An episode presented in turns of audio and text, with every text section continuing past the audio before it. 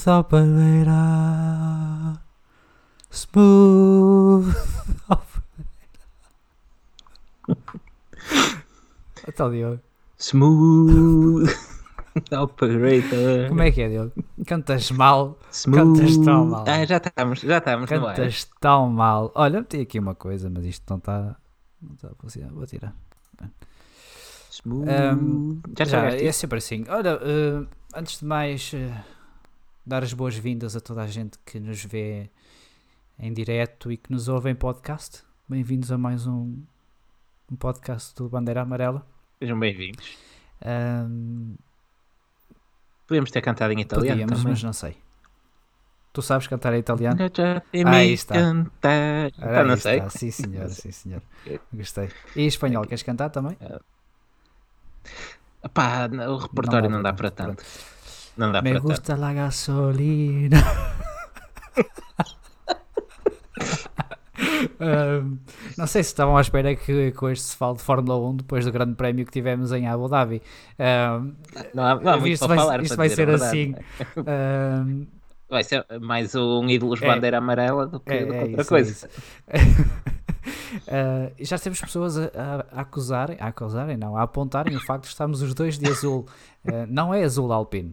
Deixem-me só que vos diga que. Não, não, anda, não anda longe, diga Não, mas não, ainda está. Já está um bocadinho longe de. Repara que até tem aqui uma, uma gola eh, vermelha e azul, como a Renault diz que os Alpine vão ser, pronto, com as cores de De França. facto, tu estás a fazer maravilhas pela tua reputação. Eh, Se querias limpar a imagem Pá, da eh, Vensat, nem, não, não, nem assim tenho o A110 Ainda aqui não à chegou? porta. Ainda há bocado fui espreitar, não, ainda há bocado fui espreitar a janela. isso é que não. é chato, isso é que é chato. Olha, vamos à bilheteira. Vamos, Vamos vamos à bilheteira porque também não há muito para falar, mas convém sairmos daqui desta conversa da tanga. Ahm, vamos começar ahm, por aquilo que entusiasmou grande parte eh, dos fãs neste, neste grande prémio da Abu Dhabi.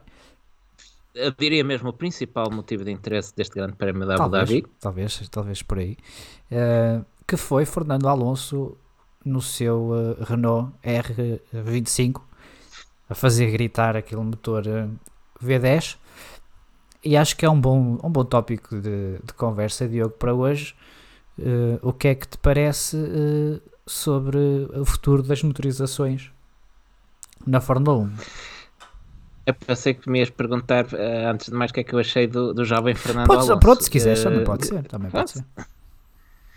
Pronto, vamos começar, vamos começar por aí. Eh, Alonso e a Renault levaram o R25, com que o espanhol se sagrou campeão do mundo em 2005 até Abu Dhabi para, para dar umas voltas. Eh, o carro que estava na guardado na garagem há mais de 10 anos eh, voltou, voltou finalmente a ver a luz do dia e a pôr aquele V10 a cantar.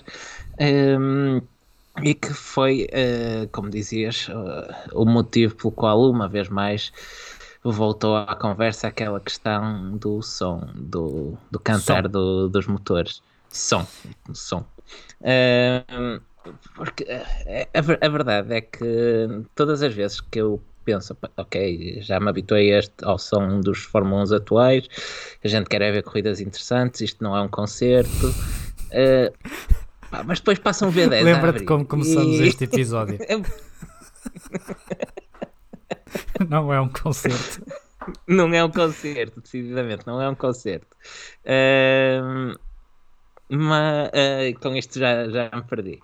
Ahm, mas a verdade é que é um espetáculo dentro do espetáculo ver ah, aqueles carros, ver e ouvir aqueles carros a, a gritar. E pequeninos e ágeis, não te, parece, não te pareceu? Sim, de facto, acho que os carros atuais são, s- são demasiado são demasiado grandes e, e são demasiado grandes quando não necessitariam de o ser. Acho que a FIA poderia dar um bocadinho de liberdade às, eh, às equipas, ou neste caso não seria as equipas, seria as construtoras, eh, de fazerem eh, uns packs de bateria eh, igualmente eh, potentes, mas um bocadinho mais eh, compactos. Acho que já há tecnologia para isso, ou se não houvesse tecnologia para isso, aos anos que temos estes motores híbridos, certamente que, eh, que já poderiam ter sido desenvolvidos um bocadinho mais. Mas a FIA não quer dar essa, essa liberdade.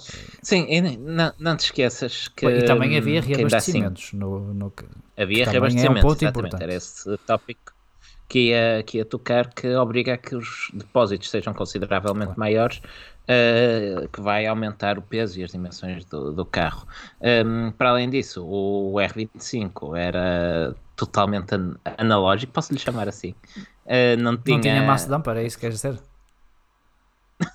não, tinha muita eletrónica, mas não tinha, não tinha baterias, não tinha, não tinha MGUs capas, MGUs Hs, uh, era puramente mecânico. Sim, aquilo que me surpreendeu mais uh, foi o, o Fernando Alonso, ao que parece, fez uma volta no segundo 39.9. Uh, o que me deixou, se calhar, um bocadinho mais desiludido com a Fórmula 1 atual que foram precisos tantos anos para ganharmos 2 segundos, 3 segundos, e, e, e um e carro que tinha não... pneus demo.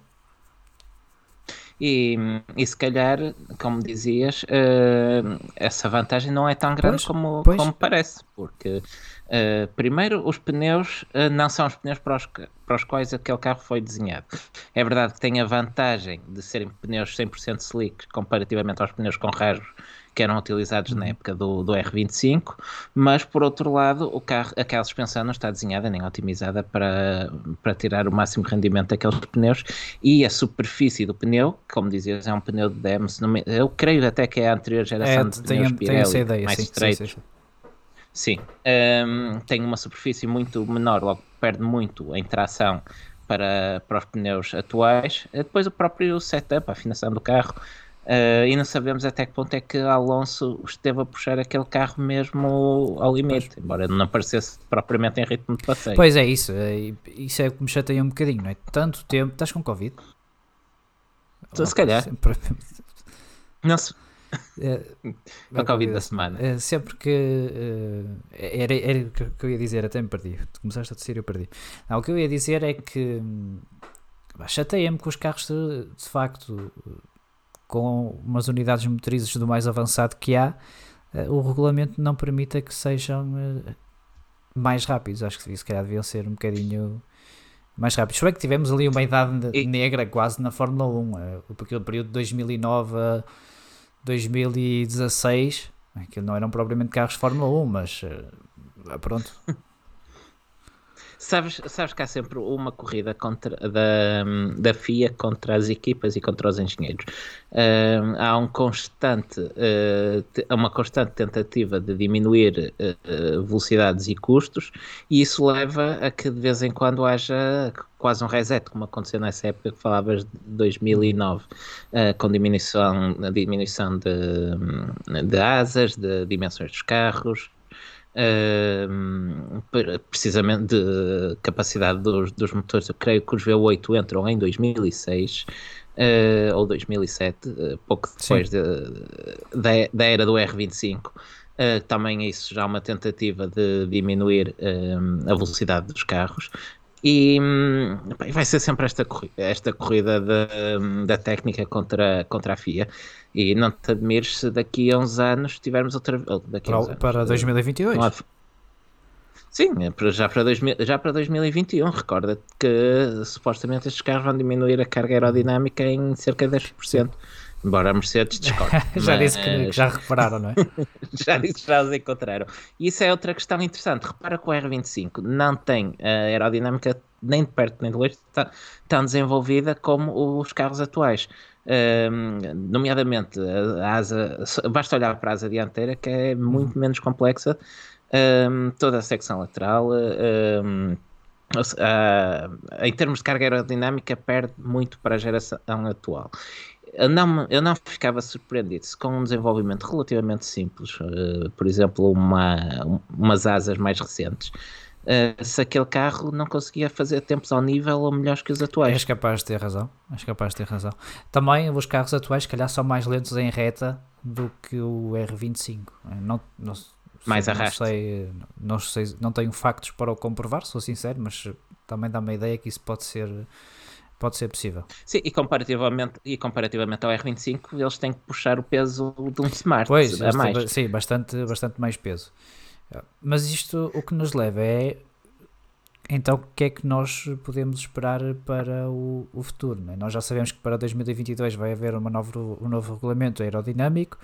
Uh, já não me lembro quando é que será a nova, a nova unidade motriz introduzida. 2026. 2026. Isso significa que vamos ter muito tempo com estas unidades uh, híbridas e por isso. Demasiado, Sim, sim, também me parece. E por isso a, pergunta que eu te faço, Diogo, é, é essa. O que é que, que, é que tu gostarias, se calhar, se calhar pergunto, o que é que tu gostarias de ver no futuro? Uh, é a Fórmula 1 deve ou não tentar agradar os eh, construtores, deve ou não preocupar-se com a tecnologia, deve ser pura e simplesmente só espetáculo. Uh, um equilíbrio. Uh, quando a Fórmula 1 uh, se direciona exclusivamente para, para os fabricantes, acaba como está agora. fica nas mãos dos fabricantes e os fabricantes de vez em quando decidem uh, que tem que terminar com os programas do automobilismo e, e, e, se de momento a Fórmula 1 tivesse dois ou três fabricantes automóveis a fechar a torneira, uh, ficava numa situação muito delicada. Um, o, o Bernie Eccleston podia ter os defeitos que tivesse, mas ele era muito bom a gerir, ele sabia muito bem uh, gerir o balançar o interesse da Fórmula 1 com o dos próprios construtores. Um, é verdade que no final do, do século, no final da primeira década do século, tivemos uma enchente de construtores que depois resultou na tal de bandada, mas aí uh, foi mais uma questão de os próprios construtores virem atrás da Fórmula 1 do que a Fórmula 1 ter que andar atrás de construtores, como acontece atualmente. Uh, era o sítio onde todos queriam estar, por isso tínhamos BMW, tínhamos Toyota, tínhamos Ferrari, Mercedes, uh, tínhamos tido a Ford até poucos anos antes que uh, acabou como sabemos. Um, uh, foi. É, pronto, e se calhar é preciso recuperar um pouco desse, desse interesse também, mostrar à Fórmula 1 que a Fórmula 1, é, claro, precisa dos construtores, mas que é um sítio onde eles querem estar porque oferecem um espetáculo que conseguem vender em todo o mundo. Um, posto isto, respondendo à tua pergunta, que fórmula é que, é que eu sugiro? Aquilo que eu queria não dá, que era voltarmos aos V10, porque uh, acredito que a Fórmula 1, mesmo, mesmo assim, terá dificuldades em convencer até os atuais a ficarem, se abdicar completamente da tecnologia híbrida. Um, por, uh, portanto, algo como V8 atmosféricos, até mesmo um v, V6 atmosféricos, um, sem limite de rotações, como acontece atualmente, uh, e se calhar uma componente elétrica mais livre uh, e, e, simplificada, sem MGUH, uhum. apenas uma. Exato, um pouco, um pouco na, na, na, linha do que está a acontecer com os hipercar em Lemar, por exemplo, uh, mas de preferência dar, seja no campo a combustão interna, seja no campo elétrico, dar mais liberdade aos fabricantes. É, eu estou eh, mais ou menos de acordo contigo. Eu sinceramente não vejo, não, não queria que, que a Fórmula 1 voltasse atrás no, no tipo de motor. Um, agora, o que eu vejo aqui, se calhar, eh, e eu gostava, como te disse aqui há dias, de um V8 híbrido uh, atmosférico, acho que ia ser, uh, ia ser interessante, mas também era preciso ver eh, qual a capacidade desse motor eh, e eu gostaria que os carros fossem um bocadinho mais pequenos. Eh, eu acho que o regulamento em 2022 é interessante. Carros com efeito solo, há o potencial para os carros com desenvolvimento passarem a ser mais rápidos que estes e termos melhores corridas, porque não temos aquele efeito tão grande do, do ar sujo mas se o V6 também, também não me importaria de um V6 eh, atmosférico com uma, uma boa componente elétrica, acho que seria interessante. Uh, e acabas até por, tendo motores atmosféricos, tirares os turbos, uh, acabas até por voltar a ter um bocadinho daquele do drama do, do som dos motores. No caso das rotações, eu não sei se valeria a pena, porque eles têm limitados às rotações, mas acho que eles nunca as atingem, porque eles têm medo que aquilo rebente pois, atualmente também está, eh, estar limitado a 3 unidades hum. motrizes por época também não ajuda. Que é outra coisa que se calhar é um limite que não faz sentido. Se calhar com 4 ou 5 unidades motrizes o espetáculo saía a ganhar porque, para todos os efeitos, uh, isso foi uma medida que foi introduzida para, um, para cortar custos. Um, os mas, motores rebentam na mesma. A? Os motores rebentam na mesma, exatamente. As equipas acabam por gastar na mesma. Tu podes dizer, ok, mas assim em vez de gastar 5 ou 6, se calhar gastavam 7 ou 8. Eu digo que com, a, com os níveis de fiabilidade e o nível de informação que se tem hoje em dia, que se calhar não. Vimos este ano, por exemplo, com 17 corridas, uh, com os mesmos três motores que eles rebentaram muito pois. menos. Apesar de Sérgio, Sérgio Pérez Discorda. poderá não concordar Discorda. muito comigo, discorda. Mas, mas é um facto, muito menos uh, mecânicas uh, aguentar, não foi por termos menos corridas que foram mais uh, esticadas porque uh, os fabricantes tinham informação que sabiam que estava perfeitamente dentro da margem de segurança. Sim. Aqui depois é uma questão e isto tem a ver com o nível do, do desenvolvimento tecnológico do, dos motores. Eh, eu acho que chegamos, ou deram por ela agora, que, que a eletrificação em massa não pode acontecer. Ou, ou a acontecer seria muito difícil. Não sei, repararam agora? Vê lá. Não, não, não deviam estar à espera que fosse. Hum? Que, que isso fosse impossível. Então repararam agora que se calhar precisamos aqui de um período de transição uh, no, no caso de que venhamos todos a ter carros elétricos ou hidrogênio, energia atómica, ou seja o que Sim, for. Sim, se calhar, se calhar, se calhar o, o, futuro, e agora uh, vagueando um pouco por outros campos, o futuro, pelo menos o futuro a breve prazo, poderá passar por um mix de soluções, como dizias, com elétricos, combustão interna, com combustíveis sintéticos, uh, derivados de petróleo, talvez um pouco de hidrogênio para longas distâncias, uh, certamente, uh, dificilmente uma solução radical.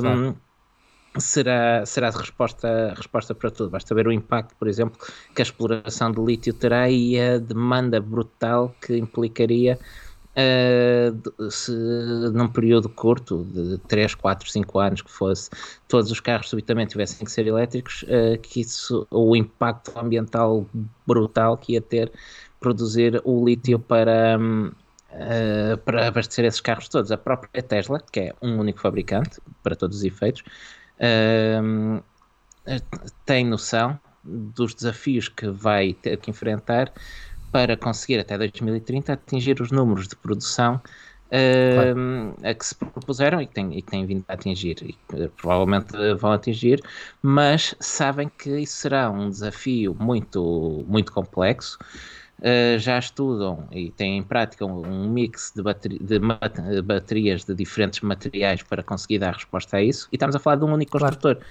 Agora multiplica isso por toda uma indústria, uh, por isso eu acredito que a morte do motor de combustão interna foi manifestamente exagerada. Sim, é isso. Agora, o que me deixa aqui também no, num certo paradigma, e se quer, não sei se também as, as marcas estarão na mesma situação, um, tu a nível de motorização, seja de combustão, seja um motor elétrico ou o que for, não há muito mais que tu possas inventar, não é? Tu podes, uh, podes pensar no, na arquitetura que tu prefiras, num motor a combustão, uh, nos no caso da Fórmula 1 até motores elétricos em, nem tens, uh, por isso não, custa-me também um bocadinho a entender que tipo de fórmula será assim tão atrativa para os construtores quando claramente uh, o desenvolvimento tecnológico não passa pela arquitetura da unidade motriz, mas passa mais por aquilo que essa unidade motriz é alimentada. Uh, a única coisa que eu, assim, que eu me lembro de repente de, de alguma, algum desenvolvimento no motor a combustão foi os motores a gasolina da Mazda.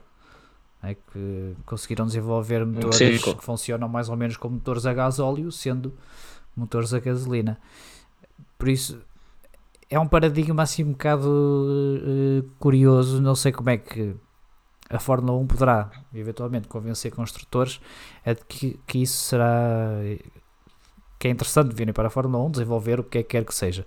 Acredito que será mais fácil, talvez, encontrar patrocínios de, da Shell e desse, desse tipo de, eh, de empresas, porque na verdade acredito que, se, que as petrolíferas atuais, atuais serão aquelas que virão a ser as fornecedoras de, de biodiesel, de combustível sintético, combustível com, com emissões neutras, que é, a meu ver, ou já devia ser quase há 10 anos atrás, a nossa prioridade, eh, porque nós precisamos deste período de transição. Não é? Eu vou aqui à rua e eu vejo 20 Opel Corsas dos anos 90. Não é? Se essas pessoas não têm um carro elétrico porque não lhes apetece, é porque não podem. É? Vamos ser sinceros. Não é? Claro, mas o Pedro Correia aqui no chat está tocando um ponto muito, muito relevante, um, que é a questão dos custos. Um, uh, ah, como ele diz, e bem, se as, as equipas já alertaram que, que se tivermos uma. Uh, se atirarem de cabeça, vou usar a mesma expressão que, uh, que colocou aqui, uh, se atirarem de cabeça para os combustíveis sintéticos, haverá uma escalada de custos e um, fora do cost cap porque será gasto em construtores externos, em fornecedores externos. Um, como é que achas que a Fórmula 1 lidará com isso? A não também? ser que a Fórmula 1 venha a eleger um fornecedor único de combustível para todos. Pois, mas tens que desenvolver motores para ah, esses combustíveis, não é? Não sei, não sei o que te digo, não sei o que te digo. E seria a Fórmula, a Fórmula 1 a pagar esse custo? Pá, não sei. Fiat, Fiat nisso. Olha, avançamos, que, que, esta questão do, do V10 já vai muito longa. E continuamos por, por Abu Dhabi. Ah, é? E agora já com os olhos. Sim, e agora já com os olhos postos em 2021, nomeadamente no novo reforço da AS, em Nikita Mazepin, que esteve nas bocas do mundo um, na semana passada, logo depois de termos gravado. Sim, normalmente arrebenta sempre qualquer coisa quando gravamos, não é? Por isso estejam atentos, porque se calhar uh, amanhã, terça-feira, deverão, deverão ter notícia, notícias novas. Uh, foi Nikita Mazepin, foi parvinho, o que é que sabe, o que é que sabe dizer? Foi parvinho. Uh, depois acho que uh, a outra pessoa em questão ainda veio dizer que foi. não sei se ela disse que foi consentido ou que se era uma brincadeira, já não sei o que é que, o que, é que ela disse. Bah, de qualquer das formas, o Nikita Mazepin está a fazer o post no, no Instagram enquanto está a objetificar outra pessoa e isso, com consentimento ou não, para mim é só estúpido. Uh, e, e, ele devia Sim. perceber, mas pronto, o do Nikita Mazepin já sabemos como é que. Sim, e uh, ah, fica a ideia que dentro daquele post está pouca gente sobre. Uh, é, isso já não vou alegadamente, alegadamente. Uh, é, mas é uma, é uma vibe assim um bocado. Uh, máfia russa, não é? Tipo, vai o Nikita com o telemóvel, filma o condutor, o condutor parece que se esconde um bocadinho, tipo, é pá, não me filmes que eu não quero aparecer. Depois filma atrás, está outra pessoa, assim um bocado um ambiente um bocado pá, estranho, é, constrangedor, pá, não, não, sei, é um bocado um bocadinho máfia, máfia russa. É pá, não posso dizer estas coisas, senão o gajo não aparece aí.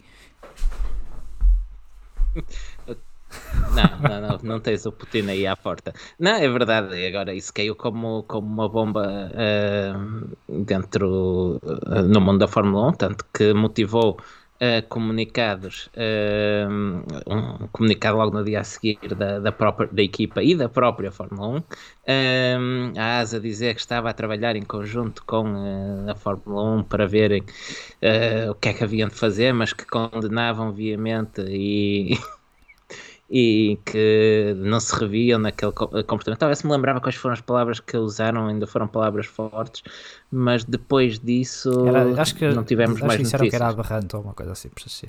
Aberrante, exatamente, exatamente. Um comportamento aberrante. Agora, olhando para o currículo do, do Nikita, não é exatamente uma surpresa. Não, não. Mas este e o soco que ele espetou ao, ao Callum talvez sejam os piores.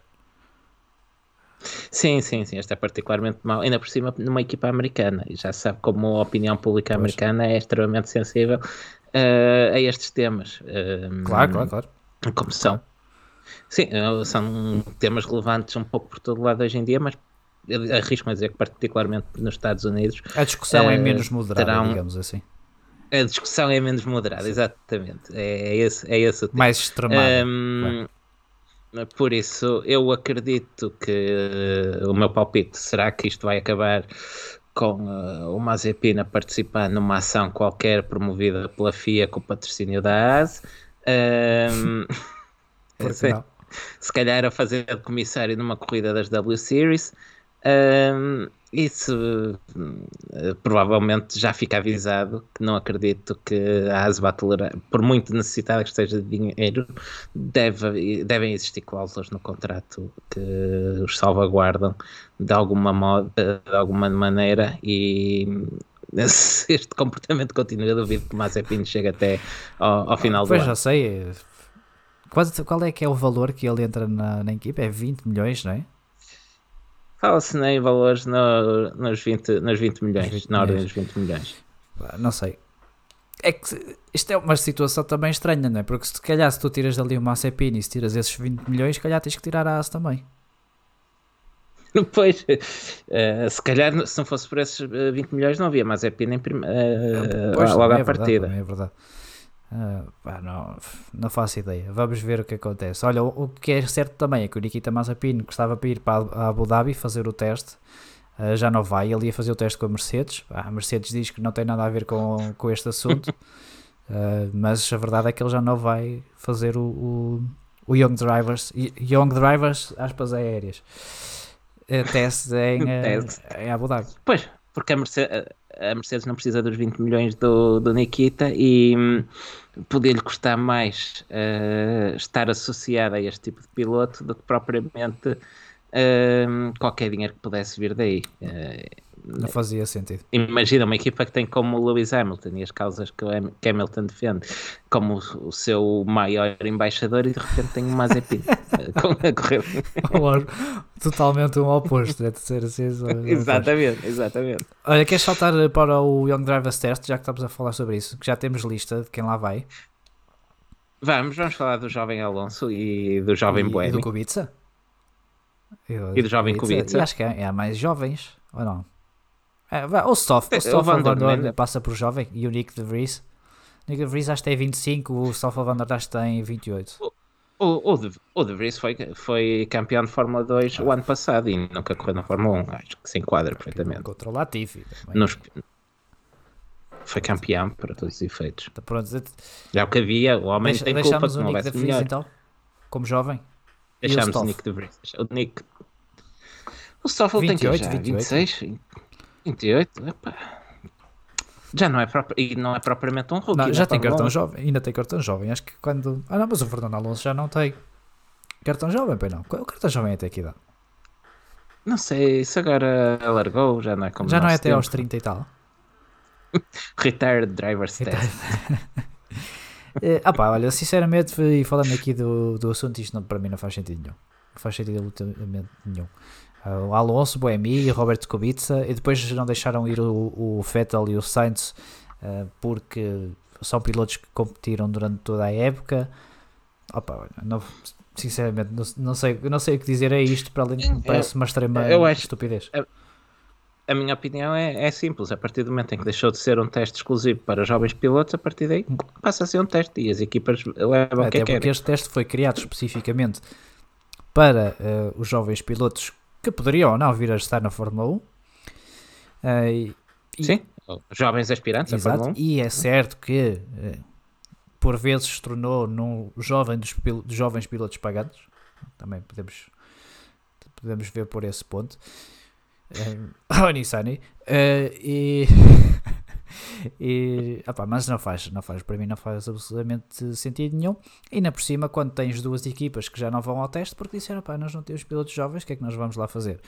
E, e então pá, decidiram não, não ir ao teste e a FIA mudou uh, o, o regulamento mais tarde. Se calhar nessa altura já metiam o Zac Brown, ou o McLaren podia meter o Zac Brown.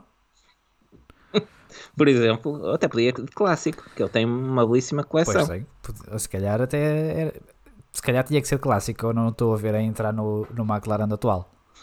Não sei porquê. acho, que, acho que leva demasiado lastro biológico para conseguir entrar. Mas, mas olha que a, que a McLaren já tem experiência em ter que alargar carros desde o tempo do Mansell. Ah, é verdade. Às vezes aqui ias dizer do Montoya, mas também é verdade, o Mansell.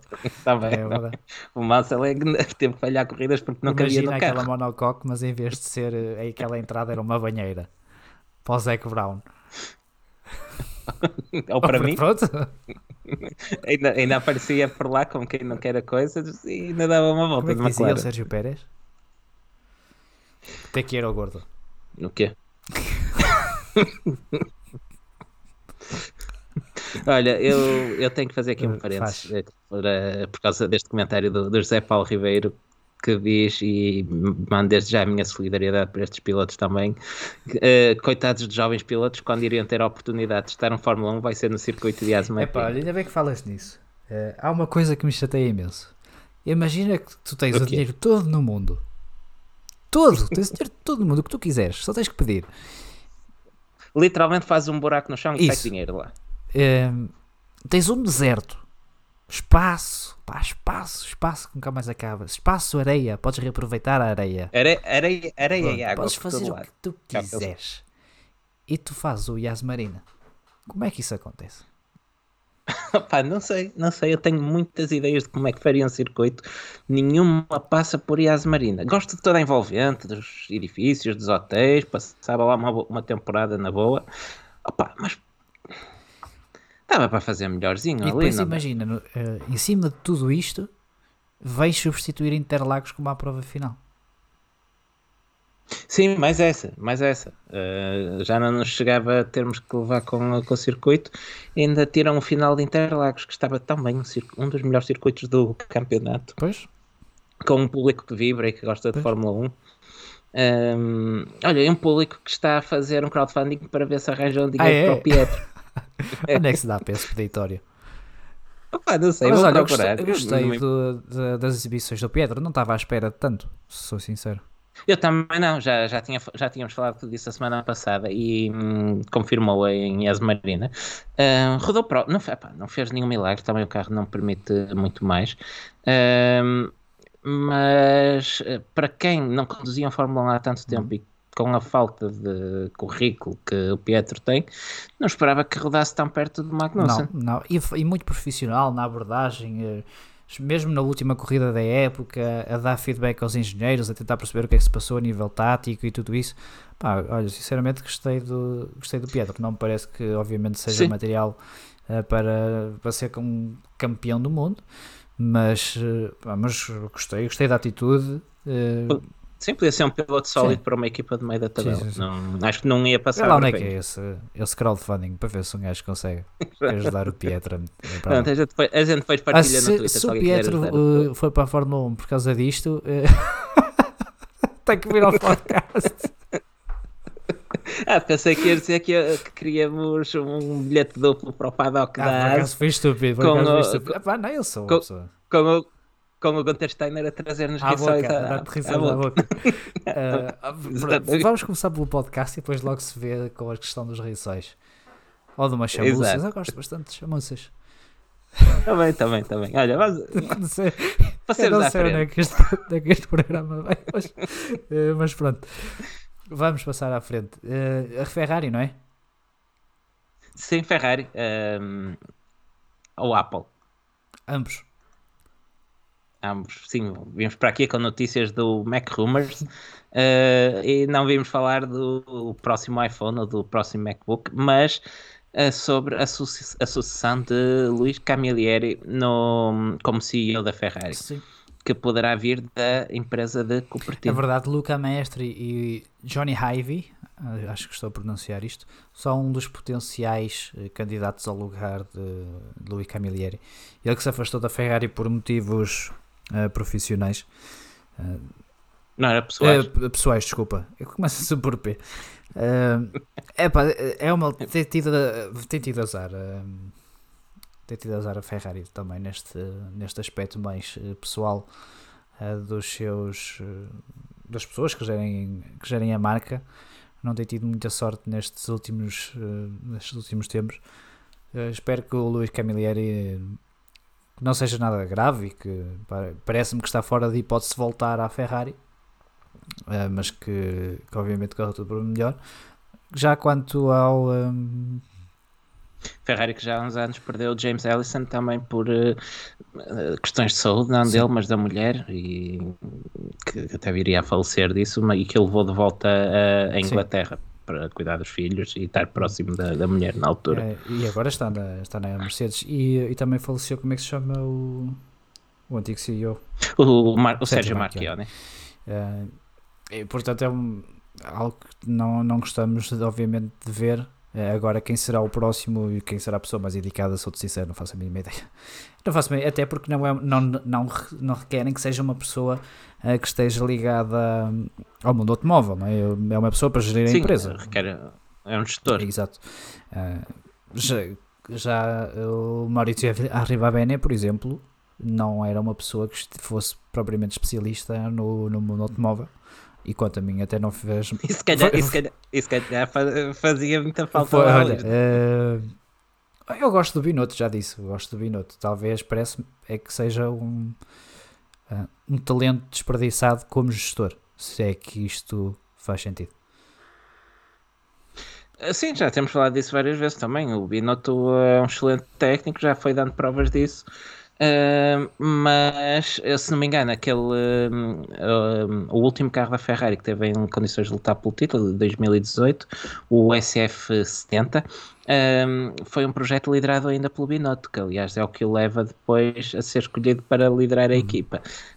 por isso, já, já ouvimos dizendo há algum tempo, ambos, a Ferrari provavelmente perdeu um excelente técnico para não ganhar um bom Exato. líder. Vamos ver o que acontece na próxima época. Tem uma, uma tarefa complicada e para 2002, 2022 sobretudo. Vamos ver se a Ferrari não desiste demasiado cedo de 2021 para se focar em 2022. Ah, olha, eu gosto da sugestão do, do Gil Rocha, Berlusconi. se calhar, se calhar íamos, podiam olha, utilizar um motor legal. Pronto, íamos buscar o obrigatório para a Renault já temos o Mazepin na tá, tá. Até o Bernie saía da, é, da é, forma. Assim passava mesmo a ser a máfia. um, olha, não sei se queres dizer mais alguma coisa sobre isto. Não, não avançamos. Queres avançar então para Portimão 2021? É verdade. Uh, voltam os rumores de que Portugal poderá uma vez mais ocupar uh, uma vaga de uma desistência no, já no calendário do próximo ano, com o cada vez mais provável cancelamento definitivo do Grande Prémio do Vietnã. Uh, o Grande Prémio do Vietnã, recorde-se, estava previsto já fazer parte do calendário de 2020. Uh, a pista está concluída, a, pista que seria semi-citadina, se, é que podemos chamar assim, com uma parte a decorrer nas ruas da Hanoi e uma parte de instalações e um setor construídos de raiz para, para acolher o Grande Prémio. Este ano não se realizou devido à pandemia e quando tudo se encaminhava para ser a quarta prova do Mundial de 2021, o principal promotor, a pessoa à frente, uh, à frente do, da empresa promotora do, do Grande Prémio, uh, foi presa por motivos não ligados diretamente ao Grande Prémio. Mas uh, que basicamente deitou por terra as aspirações do Grande Prémio de Vietnã e não foi confirmada ainda nenhuma prova para, para essa vaga. Essa vaga é a última da primeira ronda asiática e hum, está imediatamente antes do Grande Prémio de Espanha. Um, possibilidades uh, óbvias os grandes prémios que estiveram de substituição, eh, que entraram em substituição de outras provas este ano, nomeadamente Portugal, Alemanha, Turquia, ou um dos circuitos italianos, eventualmente uma prova na manterem-se pela Ásia, com um Spang na pole position de, para, para isso, mas um, o que se vem falando com cada vez mais um, vigor, podemos podes, dizer podes assim, vigor. Uh, pronto, com mais vigor, é que Portimão está bem posicionado para ser uh, a prova, a quarta prova do, do Mundial 2021. Pode ser. Deu a pensar que ias comentar, que ias acrescentar alguma coisa. a única coisa que eu me lembrei de acrescentar foi e se, fizemos, se fizéssemos dupla jornada em Portugal e tirássemos Catalunha. Era a única coisa que eu ia dizer. Até podemos ir a Portimão e a Estoril. Pode ser, olha. Vamos a Portimão e a Estoril. Pronto, esta informação uh, refira-se, foi ontem referida na, na transmissão do, do F1 TV pelo David Croft, também já tinha sido referida pela, uh, uh, nas transmissões da, da Eleven em Portugal. Uh, é um rumor, não passa, não passa disso mesmo para já, uh, não há nada confirmado, mas não será impossível. Olha, digam-me onde é que é para comprar bilhetes que eu já disse. Por acaso está no site da Fórmula antes 1. Que, ainda está para lá, é verdade. Ah, antes que comecem a, a, a escarafunchar no Booking, o que, é que, o que é que se passa em Portimão nessa altura? Uh, é verdade que os hotéis à volta de circuitos estão reservados para as semanas, uh, para as datas à volta do Grande Prémio. Isso, recorde-se uma vez mais, é um procedimento comum da FIA uh, quando se preparam para organizar uma prova, eles, antes de mais, reservam tudo para as datas pretendidas e depois, se, se confirmar, mantêm a reserva, se forem para outro lado, libertam as datas novamente. Uh, é verdade que essas reservas existem, basta procurar, por exemplo, no Booking pelo The Race Resort, mas não são garantia claro. de nada. É, tal como aconteceu o ano passado também, onde as datas inicialmente até se falava em 4 de outubro, uh, for, começaram por reservar porque uh, a verdade é que já não falta assim tanto tempo como isso e, um, eh, se não houver grande prémio, simplesmente cancela-se. Uh, eventualmente pagarão o que terão a pagar. Não sei se haverá alguma hum. FIA ou algo, alguma FIA para a FIA. Uh, se a coisa avançar mesmo, já está tratado. Sim, eu acredito e não vi que se calhar uh, hotéis também para a Turquia vai estar, vai estar a mesma situação e para Mugel também vai ser a mesma coisa. Por isso, isso não significa, não significa rigorosamente nada. É um procedimento que que acaba por ser, por ser normal. Obviamente que nós queremos que, que a Fórmula 1 volte para cá, uh, até porque ao que parece. Uh, não, para o ano podemos ter, podemos ver o Miguel Oliveira, não é? Em Portimão. Não, sim, sim, já sim, não podemos ver é o Filipe Albuquerque. Porque ele, não, ele à partida oh. não faz a European Le Mans Series. Sim, sim, sim, pelo menos foi o que disse quando, uh, hum. quando esteve connosco. Um, pronto, posto isto, penso que nos resta aguardar por uh, mais novidades. Isto, uma vez mais, eu não sei como é que será este ano relativamente a, a números. O ano passado tínhamos aquela situação particular. Uh, se for numa, se estivermos numa situação de ser quem dá mais, não, não, não tenho muitas expectativas. Pois. Uh, se, caso contrário, até poderá ser, não sei. Olha, se alguém tiver aí 25 milhões que lhe esteja a estorbar na carteira, que nos faça falta, uh, pode chegar à frente e patrocinar o pois, isso, isso, é verdade. Olha, avançamos para, para a Beijou? Sim, só, só antes disso, é, é isto que o André Marques é relevante, que é deixem entrar os panados. Sim, é importante. É importante. Alguém que que diga o que é necessário. Os, os panados e não só, o que for, o que for. Uma garrafa d'água já não era mal Sim, já não era mal. Uma garrafa d'água e dois panados, opa, já faz o feito. Uh, sobre a Peugeot, na verdade não há muito a dizer, eles mostraram apenas um bocadinho mais do, uh, do seu hipercarro, uh, mostraram quais er, qual será a, a unidade motriz, será um V6 biturbo de 2.6 litros, salvo erro, com uma Está tá correto. correto. É com uma capacidade de, de, do motor, do motor ou das baterias? Eu creio que o motor eram 500 kW e 200 kW das baterias. Não, acho que é o contrário. Mas é, O motor é 200 kW, mas tem motor, não é? Tem pois, aquilo tem motor. Isso era uma coisa que eu gostaria de ver na Fórmula 1 e depois esqueci-me de dizer. Gostava de ver um Fórmula 1 com tração às 4. Gosto do teu silêncio. Eu não ouvi porque de repente um dos equipamentos tinha ligado ao, aos meus auscultadores desligou-se e tive que ouvir. Não, não, não sei que é Connection Lost. E ah, foi a única coisa que ouvi nos últimos Estava, estava a dizer que, que gostava de ver um Fórmula 1 de tração às 4. Sim, é uma tecnologia que já tem vindo a ser usada um, nos LMP1 e agora nos, nos Hipercar. E hum, epá, que era interessante, tração elétrica à frente e tração uh, convencional uh, Até atrás. porque isso ajuda no, na questão de, uh, de, perda de aderência nas rodas dianteiras com o ar, o ar sujo. Isso gostava de ver. Olha, mas tu, tu achas que os Pirelli iam lidar com aquele eu, binário Sabes que na do... minha ideia, quando penso no futuro, penso sempre em, em pneus em condições. Epá, é um defeito que eu tenho, é verdade. Mas é assim que, que eu penso. Eu estava aqui só à procura de, dos dados. Ah, está aqui, está aqui. Ah, 500 kW, ou seja, 680 cavalos de motor biturbo e uma um, transmissão de, de 7 velocidades e até 200 kW no motor elétrico. Boa máquina. É uma máquina muito, muito interessante. esse carro. O biturbo, o biturbo uh... gostava, eu preferia que fosse aspirado. Porque senão vais, vais ouvir muito.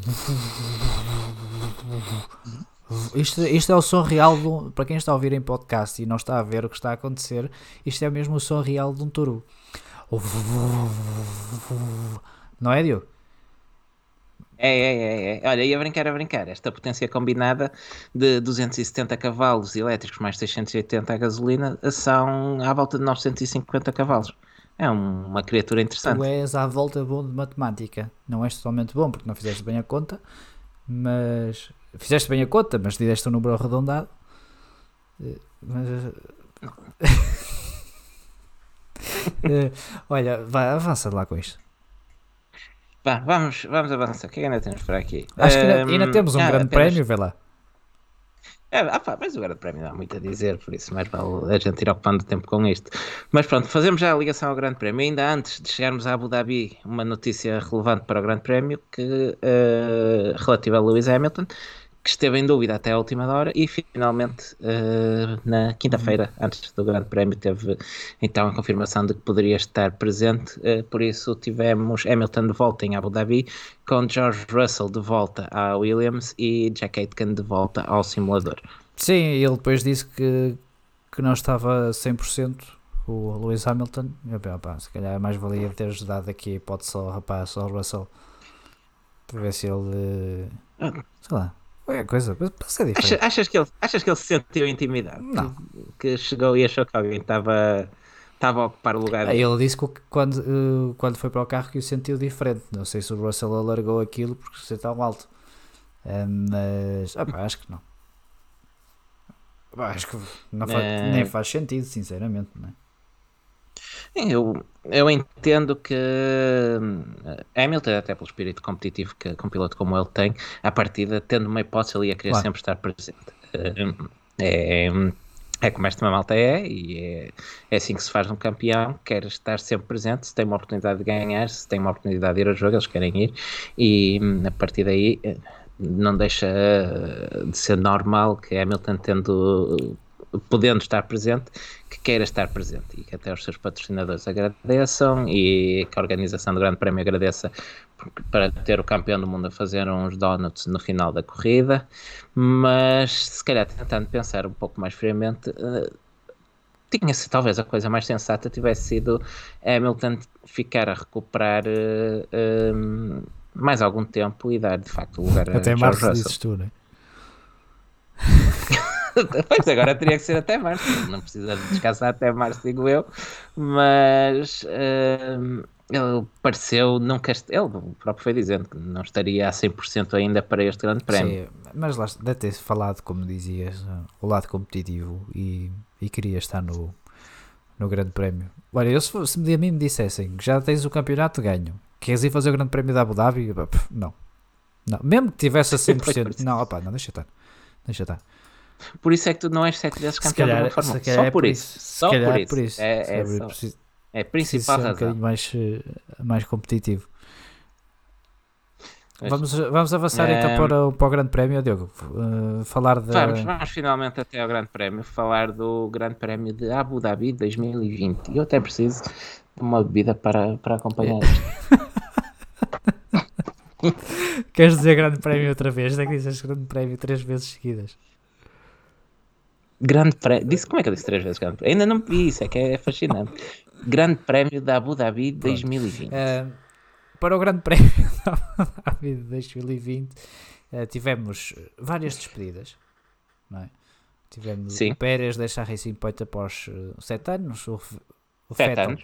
uh, obrigado Eco, o Vettel deixar a Ferrari depois de seis, uh, Magnussen e Seis.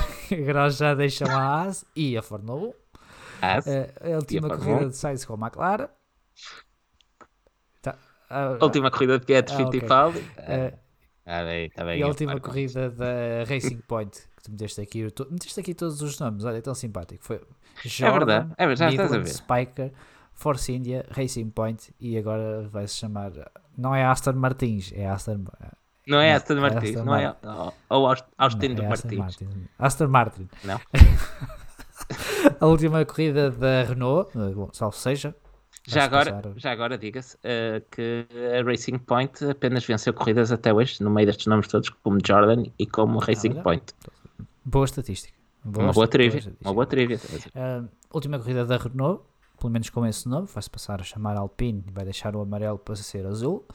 Estúpidos. Sim. Eh, e eh, provavelmente a última corrida. A Renault, de- desculpa, a Renault, a Renault que como construtor já é a terceira vez que, que deixa a Fórmula 1. Sim, mas este caso não é tão deixar, né? este caso é só um rebranding. É um voo É ali e já vem. Ah, e tu metes aqui, e isto atenção, são notas tuas, provável última corrida para que Fiat e Albon. Ah, não é provável última corrida para o Pérez também? Também pode ser o Pérez. Epá, o Pérez já estava na- nas despedidas, Nas mas despedidas da aqui Racing já vou Point. a feza- Pois, mas eu aqui estou com, com a fezada toda ahm, que Pérez vai estar na, na Red Bull. Mas, ainda explicando isto, a verdade é que Pérez teve direito a uma despedida em condições. Ah, a, equi- a equipa, dos adeptos, Do toda a motor. gente está preparada, do motor, ahm, toda a gente está preparada para, para que Pérez ah, não esteja em 2021 e Pérez pode se despedir com dignamente. E Kvyat, uh, bastante provável, até no caso do russo, e, e que próprio foi dado a entender que Tsunoda será quem estará na- ao lado de Pierre Gasly na AlphaTauri em 2021. Pá, não tiveram sequer uh, uma despedida da, da equipa, dos adeptos. Uh, Bem, so- sobretudo. Não achas que- É, é, sim, isso. Isso que tu ias dizer, concordo. Ah, Não. sim, sobretudo que Fiat, não é? Ah, pá, Sim, sobretudo que via que a esta hora eh, já toda a gente sabe que Tsunoda vai para aquele lugar. claro. Não sei o que é que poderá estar a, a atrasar eh, eh, esse acordo. Esse Olha, ficamos sem a tua imagem, o que não é mau.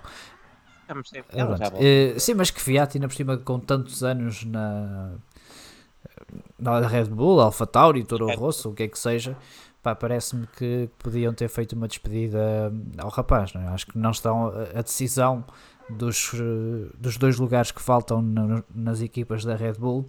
Não me parece que seja por causa do que Fiat, não é? ser sinceros. É, é Tsunoda, Albon e Pérez.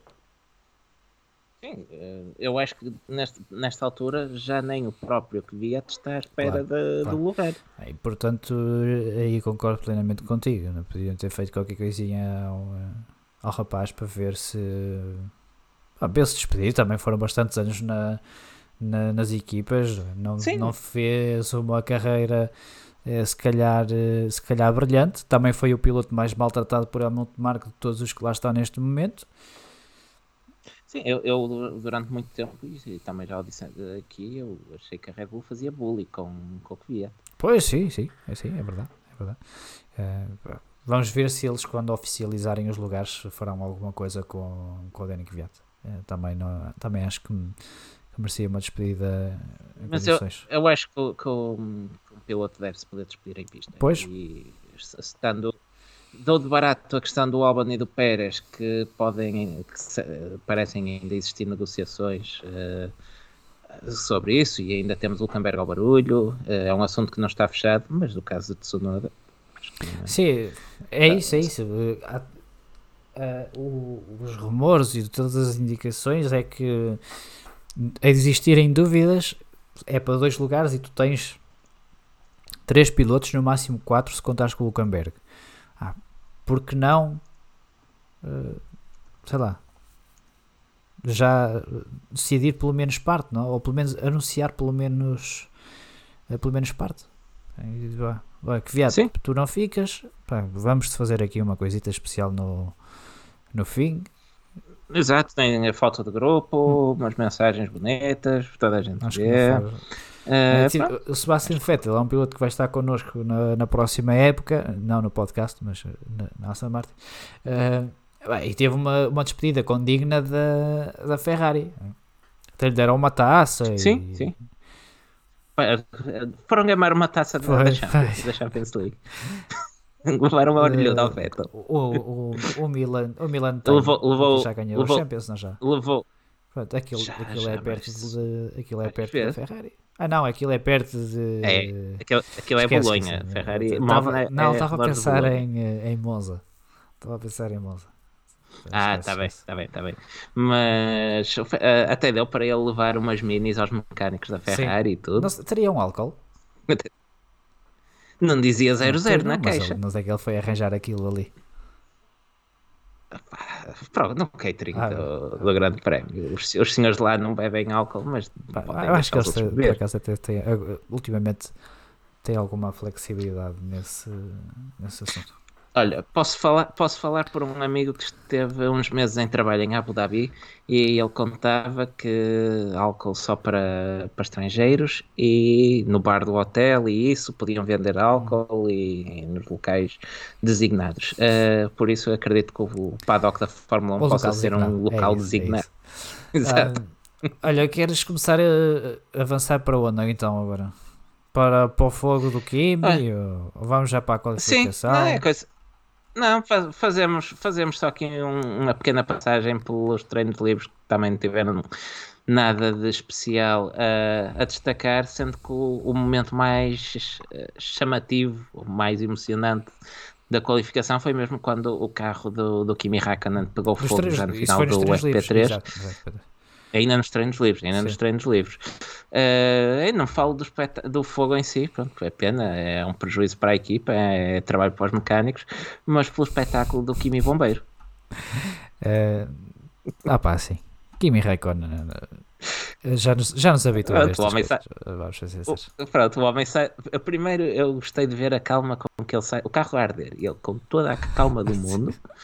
Uh, sabia que aquilo não chegava lá, também se chegasse é o Iceman, claro, não, não claro. Uh, vai, pega no extintor, tira o extintor ao bombeiro, aponta para o carro, vai apagando meticulosamente. O, o que, ah, o que eu gostei mais é que depois aparece um segundo, um segundo Marshall com um segundo extintor uh, e vai começar a disparar e ele diz: Ei, ei, calma, hein? não vamos estar a encher isto Mas, aqui não é para estragar. Já viste o trabalho que isto dá para dar? Espera aí, espera aí. E depois está ele a dar ali umas pistoladas pequeninas. Pronto, é assim. Está a ver? Acende ali. Isso é mais ou menos o que eu faço quando estou a fazer churrascos também. Quando começa a levantar a lavareda, aponta-se e, e apaga. Né? Kimi Rei do Churrasco. Pronto. E com esta nota podemos seguir em frente. Uh, na qualificação. Para a qualificação. Uh, tivemos pole position de Max Verstappen, o que evita que os motores da Mercedes uh, façam todas as pole positions uh, durante a época. Né? Só Max, Max Verstappen é uh, no motor Honda roubou a pole position a um, ao motor Mercedes. E com isto tivemos apenas 4 pole sitters. Tivemos o, o, Bottas, o Hamilton, o Max Verstappen e o Lance Stroll. Apenas isso sim sim, o, o Stroll, Stroll e Max no Racing Point e no Red Bull são as duas únicas corridas onde não é um Mercedes a terminar na pole position, como de, deste ano, pelo menos. Um, como dizias, uh, ainda assim o carro Lance Stroll tinha uma unidade de motriz Mercedes e esta última qualificação é mesmo a única do ano onde a unidade motriz do carro a pole não é Mercedes. A primeira pole position também para a Red Bull e para Max Verstappen desde o Brasil 2019. Quem é comentou esse grande prémio do Brasil 2019 na Eleven? Lembras-te? O grande prémio não, a Sim, qualificação. Com, com Oscar, a qualifi essa qualificação com, uh, com o Oscar Góes Sim, estavam lá mais dois, dois, dois sujeitos, não estavam? Estavam dois sujeitos de voz hum. melodiosa, cantores natos e esses, esses, esses, esses. Os factos, os factos mais relevantes do Grande Prémio do Brasil do, do ano passado. Fomos nós, pronto, fomos um, nós. Em... Fomos. um, quanto, quanto aos Mercedes, uh, Bottas finalmente consegue bater Hamilton. Por pouco, é verdade, mas consegue. E logo agora que bate Hamilton é batido também por Max é, Verstappen. também é, também é azar. Não anda com sorte. É azar. uh, tá, mas não chega, isto não chega para o Bottas. Mas ele até na, em, em, qualificação não tem, não tem estado assim tão mal, pois não. Of, não, não, ele tem, já conseguiu algumas pole positions este ano que cinco, cinco. não é fácil ter cinco em conta. Pole positions. Cinco, sim, não foi? Sim, Uh, foram, foram cinco pole positions. Epá, mas é pouco, não podes mandar Olha, eu, a malta para eu, duas vezes por ano e dizer que chega, não é? Pois, eu, mas uh, a propósito disto, eu há dias perguntava-te se o Russell chega à Mercedes e bate o Bottas e o Bottas na semana a seguir uh, bate o Hamilton. Pá, uh, pensavas o Hamilton? Isto é mesmo pergunta para bacalhar, que é que és uh, Bora, salta, uh, salta daí. Para Williams, Lewis Hamilton, Williams 2021. Para Hamilton, uma novidade, alerta é bandeira isso, amarela. É. Então, uh, Russell, como é que é? O Russell ganha o Bottas, o Bottas ganha o Hamilton, dispensamos o Hamilton, é isso? Exatamente, se o, Bottas, se o Hamilton não consegue ganhar um gajo que é batido quase por um rookie logo na estreia. Papá, Williams, Williams campeão 2021, oitavo título de Lewis Hamilton. Pronto, está feito.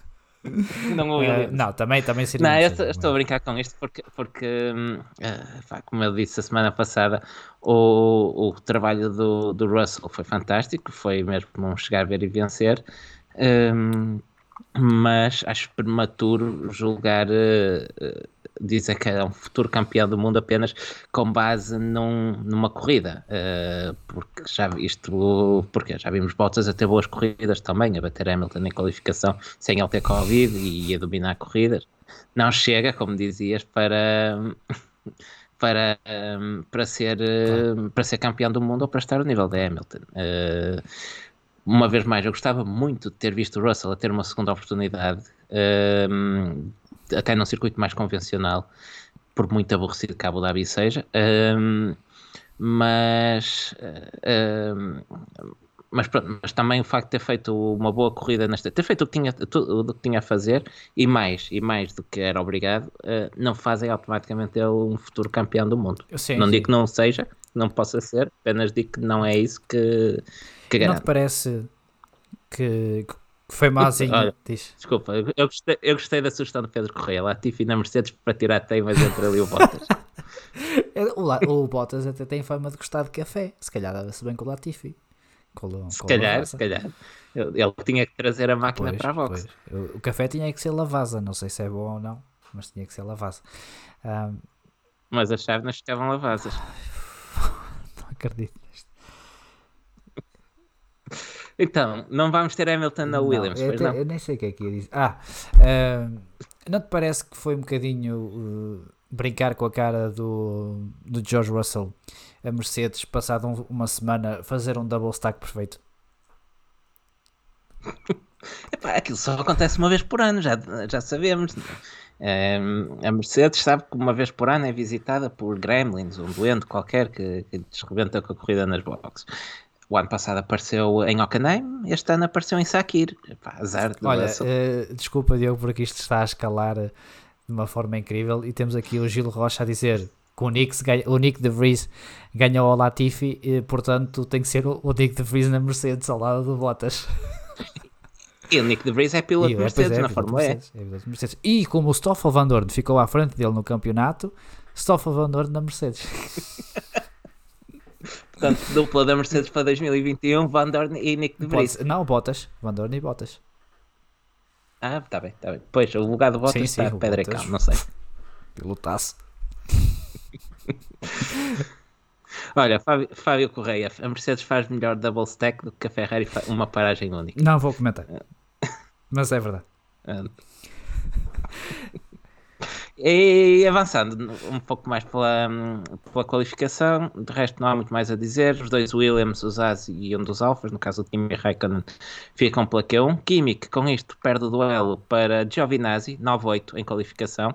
Uma margem curta, 0,046, uma da, uh, em média de diferença. Uma das mais curtas, uh, talvez mais curta apenas a, de, a dos dois McLaren, com uma margem média de diferença 0044. E o Magnussen uh, já 0036. Sim, sim, sim, bem visto. Uh, Magnussen bate Grosjean 76. Foi pena, e o Bottas mas, e o Russell uh, 0039. mas sim, esse foi só sim, uma. Pronto, tá bem, só para... Era só para. Do género, não, olhaste e viste tudo. Olha, fiquei um pouco surpreendido ao ver que o Sainz acabava de ter uh, o Norris em 8.5 nas qualificações. O Norris, sim, sim, sim. sim. 8.5? Eu, este número também me pareceu estranho, ah, okay. mas pode sim, ter a ver com. A, a, Fórmula 1 faz. Uh, pois faz outro tipo de. Acho que quando há problemas, o, o The Race. Sim, é, não, não, conta. conta. É, por isso poderá ser, poderá ser por aí. Uh, olha, deixa-me só terminar aqui a questão dos lugares da Mercedes para o ano. porque temos aqui o, o José Paulo Ribeiro a dizer que o Félix da Costa foi campeão na Fórmula E e, como tal, tem que ser o António Félix da Costa ao lado do, do Valtteri Bottas. Pronto. Uh, Está tá, resolvido. Tá Olha, vamos utilizar estes dados, ou se calhar ver alguns uh, um bocadinho mais fidedignos, ou tentar perceber uh, o que é que se passou para, por exemplo, estar 8.5 a favor do, do Sainz para o, para o programa dos Bandeiras de Ouro. Não sim, será? sim, sim. Depois analisarmos estes dados um bocadinho mais um bocadinho, em é detalhe é quando formos então Entramos na corrida. Mas, Vamos à olha, corrida. Eu fiz as notas do, dos quatro primeiros classificados da corrida. Uh, não é de todo interessante ditar uh, as notas que aqui estão para quem está a ouvir, mas eu acho que isto é o resumo perfeito daquilo que aconteceu. O Max ficou em primeiro, o Bottas em segundo, o Hamilton em terceiro e o Albon ultrapassou o Norris na volta 6 para ficar em quarto. E acho que fica os quatro. Isso acho é... que está, está tudo dito. Está. Uh, apenas quero acrescentar do Albon que ele ultrapassou o Norris porque ele qualificou atrás do Norris. Atrás do, do Norris, é verdade. Uh, há outra coisa que eu quero dizer, afinal. Uh, quando foi a questão, e se calhar começamos, hoje começamos pelo Pérez, vamos fazer isto de forma diferente. Uh, vamos começar tá pelo bem, Pérez. Tá uh, o Pérez teve um DNF, uh, salvo erro, à volta 8 e depois o safety car entrou à volta 10. Sim. E Sim, na altura do safety car, algumas equipas optaram por parar, ou praticamente todas as equipas optaram por parar, à exceção da Ferrari, que não parou nenhum dos dois, eh, nenhum dos dois pilotos, e da Renault, que não parou uh, o Daniel Ricciardo. Correto? O Giovinazzi e o Magnussen também não pararam. Correto. Uh, ok, mas Sim. o que me interessa aqui é o, o Daniel Ricciardo e os, e os dois Ferrari. Uh, os pneus até não se portaram de forma muito má neste, neste grande prémio. Tiveram um comportamento esperado. Foi, tiveram é? um comportamento esperado. Sobretudo o pneu duro. Mas hoje quer, apetece-me chatear as regras de utilização dos pneus. Eh, porque, porque muito provavelmente roubou-nos daquele bocadinho de ação que poderíamos ter tido porque é que o Richard e o, e o Vettel, quer dizer, eu sei porque é que eles não o fizeram, porque não podem, mas não teria sido interessante o, o Richard e o Vettel tentarem chegar até ao fim sem parar, naqueles pneus duros? Ah, quantas, quantas vezes, quantas vezes não temos já falado é, é? aqui também? É, claro é? que sim, claro. Claro, e se calhar até não seriam os únicos a tentar essa, essa tática, pelo menos tínhamos alguma claro. ação em pista. Com... É, é que depois tens aqui o, o, o Sebastian Vettel depois perdeu uma série de, de, lugares quando, quando parou e até desempenhou um, desempenhou um papel interessante em ajudar o, o Daniel Ricciardo, porque o, o Vettel eh, durante muito tempo fez de. Estava a fazer uma corrida interessantíssima, o Vettel, aliás, fez, fez de sim, sim, tampão sim. muito tempo uh, ao Lance Stroll, ao Pierre Gasly, ao Esteban Ocon, uh, e, e o tempo que, que, fez estes pilotos perder foi o, o, o, tempo suficiente e que ajudou o Daniel Ricciardo depois a perder apenas duas posições para os McLaren quando parou mais tarde à volta 39. Uh, eh, por isso foi curioso o Vettel quase que a ajudar o seu ex-colega de, o seu ex-colega de equipa. Uh, mas o, o Vettel, da forma como estava a gerir aquela, aquela corrida, se calhar tinha conseguido um ponto, se calhar tinha dois pontos, é? porque os pneus. Ele, ele, já vinha, ele já vinha a perder algum desempenho nos pneus, se não me engano. Nas últimas voltas uh, já não Sim, estavam ele vinha a perder desempenho, mas... mas... ele foi apenas e só ultrapassado em pista por, por um dos McLaren e pelo Gasly. Ele estava a conseguir manter todos os Sim. outros atrás de si. Uh, e depois, quando é o o, o, facto do circuito não ter pontos de ultrapassagem Sim, também ajuda. E os pontos de ultrapassagem que tem são duas retas de DRS que não fazem justamente sentido nenhum. Mas pronto, isso também já, já cortamos que chegue no, no DRS. Uh, mas a verdade é que ele perde 1, 2, 3, 4, 5, 6, 7 lugares, todos nas boxes. Não teria sido, se calhar, uh, o Vettel. Não haver esta regra e o Vettel poder lutar, pelo menos. Isso, isso, isso, isso era hum, parecido com o que o Pierre Gasly fez na primeira corrida do Bahrein, uh, onde opta por não parar com os pneus já acabados e acabou por lucrar com isso por causa do, hum, da entrada do, do, safety car. Claro que ele já aí tinha já tinha feito a troca, já tinha usado os dois compostos obrigatórios, mas poderia ser uma situação desse género, poderia pagar no, uh, algo, algo assim, tentar aguentar-se mesmo já com os pneus em perda de rendimento, tentar fazer as 10 voltas adicionais que se calhar conseguiria, ainda conseguia ficaram os lugares à frente daqueles onde uh, realmente acabou. Agora, Nunca vamos pois, saber. Mas eh, lá, lá, está, por vezes quando os pneus funcionam a sério, temos a, a regra uh, a estragar uh, a ser contraproducente. potenciais corridas. E depois o Daniel Ricciardo acabou por ficar em sétimo, muito com a ajuda do Vettel, que acabou em décimo quarto. Uh, os McLaren ficaram em quinto e sexto, Norris e, e Sainz, respectivamente mas tenho a sensação que acabamos por ser um bocadinho roubados por, uh, nestas lutas. Mesmo o Daniel Ricciardo, uh, se não é obrigado a parar, certamente que um, iria tentar dar luta ao, aos McLaren, porque os McLaren passam por ele e ele estava tá, nas boxes, teve que parar. Uh, teve que parar. E depois teve um, um rádio, uma comunicação de rádio interessante com o, com o seu engenheiro, que foi. já se nota o, a perda de performance uh, daqueles que pararam sobre o safety car. E ele disse: não, não, porque os duros estão a funcionar bem. Estão a funcionar, depois. Para, para o Daniel Ricciardo, para se ultrapassar os McLaren, até podia ser contraproducente para ele. Ultrapassar os McLaren? Ah, sim, pois. Acabar na pois, porque se a Point acaba em terceiro lugar, é, é pontos perdi é, seriam uns milhões perdidos para a sua futura equipa, não é? Pois, pois, era bom para ele. E, se calhar aproveitamos para ir já aos McLaren, uh, que acabam por fazer uma boa corrida. Uh, Norris em quinto e Sainz em sexto. Sempre. Uh, nunca, nunca estiveram particularmente ameaçados. Um, Daniel Ricciardo, como, como falávamos, chegou a rodar à frente dos McLaren, mas uh, perde a posição com a paragem obrigatória.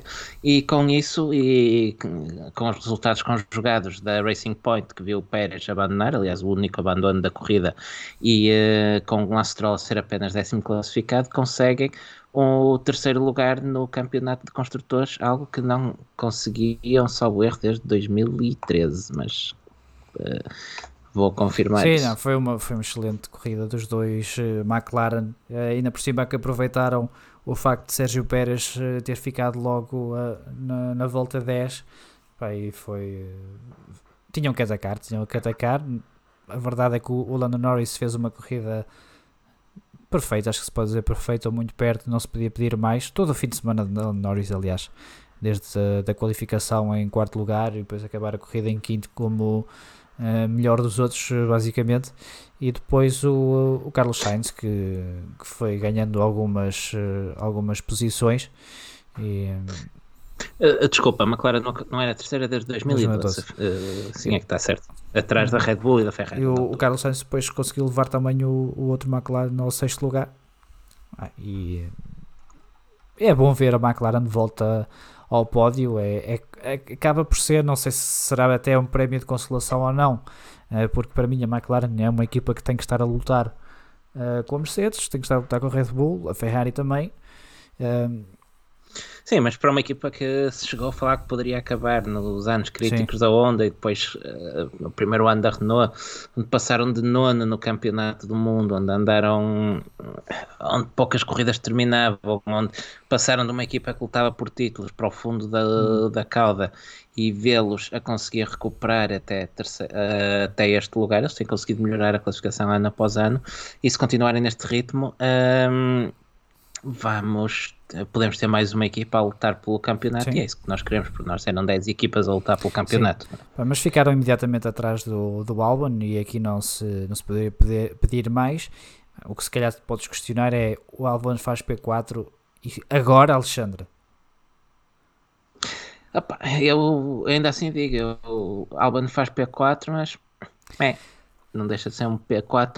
É um P4 longe, é, longe do Max. Né? Uh, longe, muito longe do Max. Ele no final da prova ainda termina próximo de, de Lewis Hamilton, mas uh, nunca, nunca esteve em posição de incomodar os Mercedes. Ou seja, mesmo tendo terminado atrás dos Mercedes, se a Red Bull precisasse dele para se, uh, para se defender dos Mercedes, uh, ele estava atrás, nunca não ia conseguir, não ia ser muito útil à equipa. Quer dizer Poderia, eventualmente, mas convinha que tivesse. No máximo, talvez tenha prevenido pois, tal, algo assim. Mas, uh, o Max não ia parar por isso. Mas. O safety car acabou também não, por não ajudar. Normalmente os safety cars ajudam a animar um bocadinho as corridas. Acho que aqui foi uh, totalmente o contrário, porque à volta 10 ficou praticamente tudo decidido a nível estratégico. E, sim, sim. E, era o Richard Continua... a tentar lutar pelas chaves o álbum acaba outra vez a 20 segundos do Max que acaba a corrida a gerir sim, a vantagem. Sim, ele até disse no rádio: oh, se quiserem, podes ligar, podem baixar o, o, motor que, que eu não me importo, que eu vou bem aqui. Sim, um, olha, nós não falámos muito do, dos primeiros classificados, mas se calhar uh, há, há aqui uma pergunta que era interessante fazer. Achas que este desempenho da Red Bull é uma amostra daquilo que podemos vir até para 2021? Ou achas que a Mercedes já estava em modo de é, férias? É, não, acho que a Mercedes estava em modo de férias. Eh, foi-se falando de que o, a Mercedes estava a utilizar uh, modos de motor bastante baixos em todo, em, não só nos seus carros, mas também nos carros da, dos seus, uh, dos seus clientes. Seus clientes. Uh, e e todos os carros que tiveram Mercedes, eh, motores Mercedes tiveram bastantes de dificuldades. Eh, mesmo o, Latifi fica à frente dos dois uh, AS, mas porque os dois AS fazem uh, uma paragem no final, uh, porque a equipa decidiu dar, dar voltas de alegria, digamos assim, ao Magnussen e ao Fittipaldi com, com pneus Sim. novos. Foi um ato, foi um ato engraçado. Eles foi, foi a meia, a meia dúzia de voltas Sim. do fim, eles não tinham nada a perder, não tinham nada a ganhar. Chamou os seus dois carros às boxes para meter uh, pneus macios novos e disse: pá, divirtam-se, têm tudo o que isso tem para dar e aproveitem estas vossas últimas voltas na, foi, na foi É que foi mesmo assim, foi, opa, foi por acaso foi um momento bonito. Sobretudo o Fittipaldi fez duas corridas, mas sobretudo pelo Magnussen. É, que é aquele piloto que gosta de tirar tudo do carro e eles disseram pá, vai para lá e desfaz esses pneus faz o que tu quiseres. Foi, por acaso foi um momento muito, muito interessante. Uh, mas como dizia, o Latifi só ficou à frente deles, uh, desses dois pilotos, e porque eles fizeram essa paragem extra, salvo erro. Uh, o Russell conseguiu ficar à frente do, do Giovinazzi, mas o Giovinazzi parece-me que não teve a grande corrida e o, o Russell não fez também não tinha muito como se defender. Repara que o, o, o Russell o, o Vettel, aliás, só, depois de parar nas boxes, só consegue ultrapassar um carro e é o carro do, do Russell. É, é certo Sim. que depois o outro seria uh, o seu colega de equipa, o, o Charles Leclerc, mas acho que, que terá sido para Ferra falando, falando nos Ferraris, os dois Ferraris acabam atrás do bom e velho pois, Kimi, Kimi Raikkonen. foi o melhor Ferrari, não é? Foi melhor Ferrari. pois, é. uma vez mais. Não sei se também a Ferrari estava já para, a pensar em 2021. Uh, ah, houve muita, muita festa, muita despedida. Os atos do Sebastian Vettel a cantar no final para a equipa de, também foi, foi, foi curioso. A despedida entre o Charles Leclerc e o, uh, e o Vettel também. Viste o que é que o, o Vettel escreveu no capacete do Charles Leclerc? Vê, vê, vê. Umas palavras muito bonitas uh, de campeão, a dizer que o Charles é o piloto mais talentoso com quem ele já correu e que aproveita Sim, esse talento. E isso não são palavras uh, uh, leves, não é? é? Dizer isso. É certo que é o colega de equipa que lhe tem ganho, mas, sobretudo este ano. mas, mas vem do, de um tetracampeão do mundo. E claro, isso, claro, claro. Não, muito, muito respeito, respeito. ali. Uh, o Leclerc fez uma, uma homenagem bonita ao Vettel também, ao correr com um capacete idêntico ao hum. do Sebastian Vettel, com a bandeira do da Mónaco, da claro. sua, da sua exato, no lugar da bandeira da Alemanha do capacete de Vettel e com e fotografias dos dois no número 16 na lateral do, do capacete foi eh, uma homenagem bonita. Tivemos muitos capacetes bonitos foi, este foi. fim de semana. George Russell tinha um capacete fabuloso de homenagem à família Williams com uh, os carros da Williams que foram campeões, com o desenho dos carros da Williams que foram campeões do mundo no topo do, do capacete. Vettel também tinha uma edição especial, mais uma, do seu capacete com o clássico Grazi Ragazzi. Um, mas uh, Houve, Olha, uh, houve vários, tenho pena que o, que o Sérgio são... Pérez, uh, que o talento do Sérgio Pérez não seja equivalente ao, ao, seu gosto pelo desenho de capacetes, porque acho que nunca vi um capacete do Pérez que eu gostasse. Mas também tinha um capacete especial com os seus números. Uh, Parece-me que com os seus números na Racing Point apenas. e, e, dizia não. obrigado atrás do, Sim, Carlos Sainz tinha uma foto do, do, dos, da equipa dos mecânicos da McLaren na, traseira do capacete também, com um agradecimento. Uh, Romain que não correu, mas tinha preparado uma edição muito bonita também, pois desenhada pois pelos filhos, uh, muito sentimental. Uh, foi pena não ter podido usá-lo em pista, mas não faltou na fotografia de grupo da, da AS. Uh, a fotografia de grupo onde a AS photoshopou o Ginés. Mas sabes quem é que me fez lembrar o capacete do, do Grosjean? O, uh, o João Barbosa. Porque o João Barbosa, as botas do João Barbosa normalmente são desenhadas pelos filhos. Não, mais, está, mais, mais uma, uma boa trivia. Estás a ver? Olha, uh, ainda a propósito da Mercedes, estávamos aqui a falar dos capacetes, mas entretanto no chat foram surgindo alguns comentários, nomeadamente da, da Inês Vieira e do David Pacheco, que lembraram que, e o Toto referiu isso, que a Mercedes teve alguns problemas no MGUK, poderia não estar também a 100%. Sim, aliás, uma das questões de gestão de todo todo o fim de semana foi à volta da, MGUK e foi por aí que também que os, que os pilotos eh, que tinham motores Mercedes que tiveram algumas, algumas dificuldades extra, eh, digamos assim. Sim, um, ehm, retomando agora um pouco a corrida, já fomos, já está, isto foi, foi ao ritmo da corrida, já vamos passando quase tudo, falta-nos falar basicamente do, dos Alpha Tauri e Sim, do uh, Deixa-me só acabar uh, na questão da tática, eu estava a dizer que quando foi a questão do Vettel, do Richard e Leclerc, depois acabei por não falar do Leclerc, uh, o Leclerc ficou em pista também após, durante o safety car, não parou, pá, mas estava de médios. Eu não percebi muito bem essa, essa decisão. O Vettel ainda ok, tudo bem. Agora o Charles Leclerc começou a corrida de médios. Sim, o Vettel estava de duros. O, o Giovinazzi também não parou e também estava de médios. Pois, e olha a corrida que ele teve. pois, eu acho, que a Ferrari, eu acho que a Ferrari fornece mais do que motores a um, Alfa Romeo, também deve fornecer Mas estratégias. Mas eu aqui na Alfa Romeo ainda consigo aceitar, eh, não é? Eles tinham o Raikkonen e o Giovinazzi, os dois de médios. Uh, acredito que o Raikkonen na altura estava à frente de Giovinazzi e pensaram, pá, só podemos parar um, vamos parar o Kimi, uh, porque vem à frente e não vamos arriscar um double stack. A Ferrari... Mas eles... Não sei eles não perdiam assim tanto com um double stack. Eh, pá, mas deve ser aquele tipo de coisas que, que não treinam. Ou, pá, não sei. Eles até podiam ter esperado uma volta e, e o Giovinazzi ia parar ao último. Quem sabe? Pá, mas uh, decidiram arriscar. É, aí consigo perceber essa, essa divisão estratégica. No caso da Ferrari, uh, não faço a mínima ideia porque é que porque é que não pararam Leclerc? E ainda para mais o Leclerc estava começou a corrida de pneus médios usados. Seriam muito usados, usados mas, sim. Eh, mas eram usados. Dizias tu, desculpa, íamos à Renault? Dizendo. Ah, até mesmo. Não, já fomos falando do. do, do, do Saúde. já fomos falando do. Sei, já fomos falando do Daniel Ricardo. Uh, Renault apenas uh, falar um pouco do, do Esteban Ocon que hum, teve uma corrida um pouco mais apagada do que a semana passada em Sakir.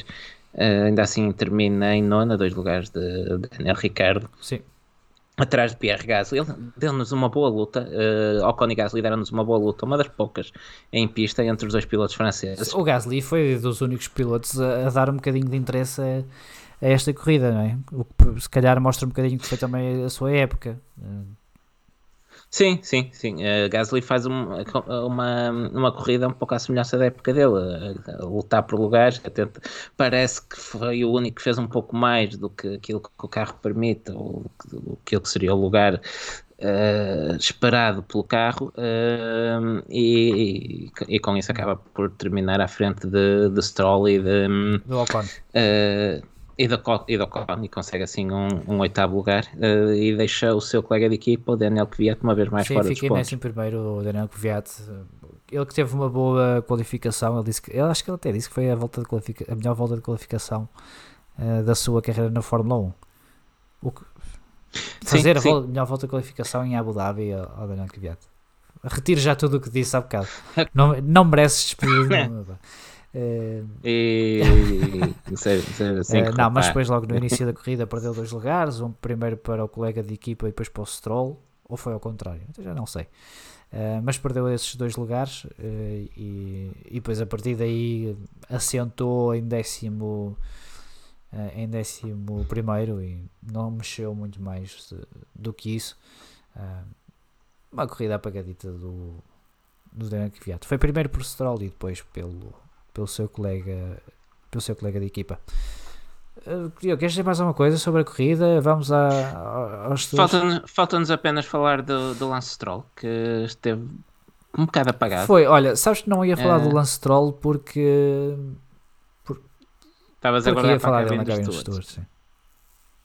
Pronto, eh, e então podemos aproveitar que só nos falta o lance e começamos já Sim, mesmo por aí. vamos, pois, posso começar tu. eu. Vamos então subir à cabine dos stewards.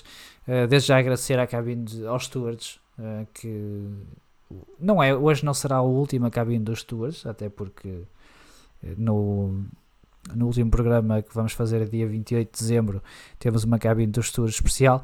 Ah, mas agradecer aqui aos senhores que sempre estiveram uh, de masto pronto para uh, hastear, Hastear a a bandeira bandeira durante todo o ano e uh, e dar com o pau é, a quem não é fácil, merecesse. não é fácil. E, portanto, um agradecimento aqui aos eh, aos Nossos- stewards. de Ahm, serviço. Então a bandeira vermelha vou dar ao Lance Stroll. Eh, é certo que os motores da Mercedes, ao que parece, estiveram quase que em, em limp home mode, eh, mas eh, limp home mode. Foram limpar a casa a quem? Nunca tiveste um carro a entrar nesse modo de... Não, sabes eu só conduzo chassis. Por isso, por e isso, quando conduzo por isso, carro- carros modernos não por isso, estrago. por isso é que pergunto se nunca, se nunca tiveste um carro em limp home mode. Eu, eu já, eu tive um Não, carro não. de 2001 que fazia isso já. O Reguila, 2001, carro o Reguila já 20 anos. fazia isso. Sim, o, meu, o meu antigo isso é que carro, o meu antigo sai, carro eu, chamava-lhe mete Reguila. no, no desporto. Que a matrícula era Podes RG, dizer. podes E dizer. porque às era. Reguila o carro também. Pronto, Continua. Lance Lance bandeira Stroll. vermelha Lance Stroll. Um, teve apagado, teve apagado um, numa altura em que a equipa uh, precisava dele eventualmente para ir buscar o terceiro lugar nos construtores. Um, e Seria difícil sempre, tendo em conta que a McLaren jogava Pois. 2 para 1 e a diferença era apenas 10 mas pontos. precisa- talvez fosse preciso um Mas- bocadinho mais de garra, Mas é? precisava ter feito mais. Precisava um bocadinho mais de É. garra e acho que por, em momentos faltou ali uh, qualquer coisinha. E pronto, fica, fica a minha bandeira vermelha para o, uh, para o Lance Stroll. A bandeira amarela para o Ocon. Uh, não é que o Ocon tenha feito uma má corrida, mas voltou a ser aquele. Exclusão de é, partes. volta a ser um bocadinho aquela corrida de. uh, não é má, uh, mas o, o Daniel Ricciardo. Nem está, bom nem, nem bom nem É mau, antes pelo contrário. mas o Daniel Ricciardo consegue fazer uns pontinhos mais acima e, eh, e isso obviamente diminui a corrida do Ocon. Acho que é tão simples como isso. E portanto dou-lhe uma bandeira amarela porque para o ano eh, de- terá um companheiro de equipa que- é mais difícil de lidar eventualmente a nível eh, psicológico. Não é? O Daniel Ricciardo se calhar até lhe dá umas Sim, é dicas, é mas por o. Alonso esquece lá isso. O Alonso vai para lá para mostrar quem Pois. manda. O, o Ocon acho que já que teve um momento muito importante a semana passada ao conseguir aquele pódio que até o poderá ajudar a marcar a posição na equipa e a dizer, "Olha, atenção, estou aqui, isto é para contar comigo. Ah, não vai ser ah, não vai ser um passeio, mas sim, mas a vida não vai ser fácil para o Ocon Claro. no próximo ano. Ah, e depois, a bandeira verde. Pá, estou indeciso, Diogo. Estou indeciso. Para dar os dois, cortas é? o pano meio. os dois? Então, olha, É. vou, os dois, é, é, para fechar. é para então fechar vou dar a bandeira verde ah, a Kimi Raikkonen e a Lando Norris. Lando Norris porque ah, por vezes tem mostrado alguma inconsistência, mas acho que esteve. ah, não se podia pedir mais neste grande prémio, não se podia pedir mais a Lando Norris. Ah, quarto lugar na, na qualificação. N- Sim, desculpa uh, até meter-me aí, mas até não ficava mal para a dupla da McLaren que fizeram tudo o que tinham a fazer para trazer o terceiro lugar para Sim, a sim, equipe sim, este fim também de não semana. Ficava, também não ficava mal. Ah, Mas como dizia, Lando Norris em, em quarto. Uh, Operator. pois. Smooth Em quinto na, na corrida. Operator. E, hoje, hoje vou dar com o pau no Diogo. Ah, nas costas. Nas costas. Não melhorou. A quem é que eu dava a dar a outra bandeira verde? Era para o Kimi. Eu estou aqui a ver as tuas notas. Eu e o Kimi Raikkonen porque foi o melhor Ferrari. Agora que já acabaste a tua ver- verborreia, hum, vou passar eu à cabine dos stewards e vou começar pela É. bandeira vermelha para a Ferrari. Acho que já não é a primeira vez eh, nos tempos recentes que eles passam por aqui, mas não podia deixar de selar esta, tempo- esta temporada com mais uma bandeira vermelha em grande para a Ferrari. Eu acho que esta corrida foi eh, hum, a ilustração perfeita daquilo que foi a temporada da Ferrari, eh, completamente ao lado da, da corrida, fora dos pontos, eh, sem ritmo, sem mostrarem serem capazes de lutar por nada. Um, aca- acabam exatamente à imagem daquilo que foi a época deles, e com isso acabam em sexto lugar no campeonato de construtores, que é só a pior classificação da Ferrari no Mundial de Construtores em 40 anos. Por isso, acho que levarem com uma bandeira vermelha, que já é ser simpático, e não é daquelas que eles costumam hastear em Maranello quando ganham. Foi- acho que acho que percebeu que não era dessas. Mas manda Pois. para lá, pode ser. Pronto, pode ser que eles, eles afinal não têm nenhuma para pôr este ano. É a primeira vez desde 1992 que a Ferrari termina uma temporada sem vitórias. Ahm, por isso foi uma época completamente falhada da Ferrari, uma época onde tinham um marco importante das mil corridas na Fórmula 1. Ahm, e, epá, e pronto, e por isso é, uma bandeira vermelha do tamanho da época para, para, para espalhar. Para, para, olha, esticam assim nas ruas de Maranello. Melhor, eh, Arrisco-me a dizer que o melhor da época da Ferrari foi mesmo quando pegaram no carro do Charles Leclerc e levaram a dar uma volta por Maranello até fez à um fábrica pódio, fez um e acabou aí. Fez, é E verdade, é verdade. Até, até, fe- Pois, até fez dois, fez acho eu. Mas é muito pouco para a. Ferrari. Pronto, a bandeira amarela vai para outra equipa. Neste caso, até ficar com dizer com o carro e tudo, vai para a Renault.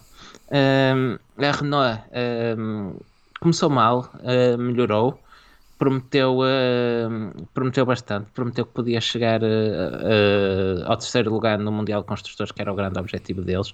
Foram uma das equipas com mais pódios, para além da Mercedes e da, e da Red Bull. Conseguiram três pódios, dois com Daniel Ricciardo, um com Esteban Ocon, mas mesmo assim falharam e acabam não em terceiro, não em quarto, mas apenas em quinto, atrás da McLaren e da Racing Point.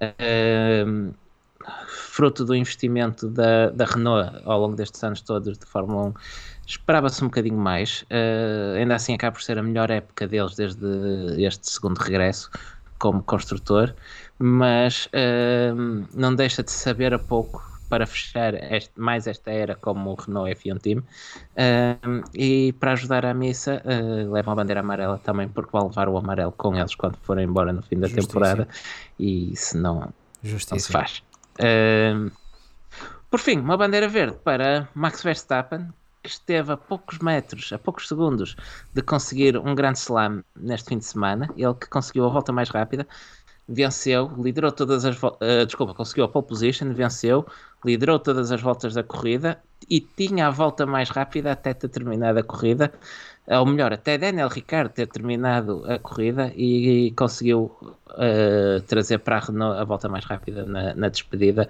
e roubou assim a Max a oportunidade de fazer o seu primeiro grande slam. Terminamos assim a época sem que nenhum piloto tenha conseguido fazê-lo. Um, é pena, mas acho que isso não belisca minimamente a corrida perfeita de, de Max. Um, já agora, só uma nota uh, a propósito da vitória da Red Bull.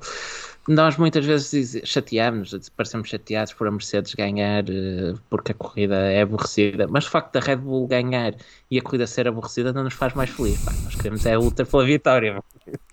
Sim, sim. É, é absolutamente igual. Se a um- corrida for uma seca, Exatamente. Tanto me faz ganhar o Max como o Lewis ou o Russell. Agora, Uh, pronto, mas isso não me belisquei nada. A claro. excelente corrida que o Max Verstappen fez. Intocável, e, e por isso acho que é intocável, completamente intocável. Olha, vamos então à classificação. Queres ficar com os dos pilotos ou das equipas hoje, Diogo? Posso, posso começar com, com a dos pilotos, isto Eu já tenho tudo aberto, por isso devia posso ter... começar com os Não, agora, já, tá agora já está. Agora Hoje já dizes está, os pilotos todos, porque acabou a temporada. É justo. Pronto, sendo assim, hum, a classificação do Mundial de Fórmula 1 de 2020 Uh, há uns meses parecia impossível, impensável dizermos É verdade, olha, sempre tivemos uma época, uma época em condições, tivemos a Abu Dhabi, Montemelo, é verdade, a Rússia, mas... Uma época, Sim, sim, sim, mas uh, apesar do domínio da Mercedes que acabou por uh, ser um bocadinho anticlimático, mas uh, foi, conseguimos ter uma, uma boa época, uma época em 161 dias, uh, mais curta desde, epá, desde os anos 60, não me recordo certo do ano, mas há muitos anos mesmo que não se corria uma época em tão pouco tempo. Uh, foi também a primeira vez que tivemos duas corridas em dezembro. É raro termos corridas em dezembro, apenas por três ou quatro vezes nos, nos 70 anos de Fórmula 1 se correu em dezembro e este ano foi a primeira vez que corremos duas vezes no último mês do ano. Uh, foi um esforço notável da FIA, da Liberty. De, uh, nós não perdemos uma opinião de cascar, uma oportunidade de cascar nos senhores, mas também damos os parabéns e reconhecemos o mérito quando, quando se tem que dar e foi notável o esforço Sim. que fizeram para termos uma temporada, uma boa temporada, com 17 corridas, um campeonato como deve ser, com uh, as soluções que arranjaram, os circuitos que reentraram ou se estrearam no Mundial. Uh, tivemos boas corridas, lembrar grandes prémios. Pá, pessoalmente, o meu favorito foi Sakir. Uh, já agora, qual foi o teu grande prémio? Ah, da temporada? completamente desprevenido agora. Uh, pá, vou, vou... Guarda, é, guarda para bandeiras, bandeiras de a, gente, a, a, gente faz uma análise mais. Mas mais Portugal, vá. É isso, mas. Não foi o melhor grande prémio da temporada, uh, mas foi o grande prémio que.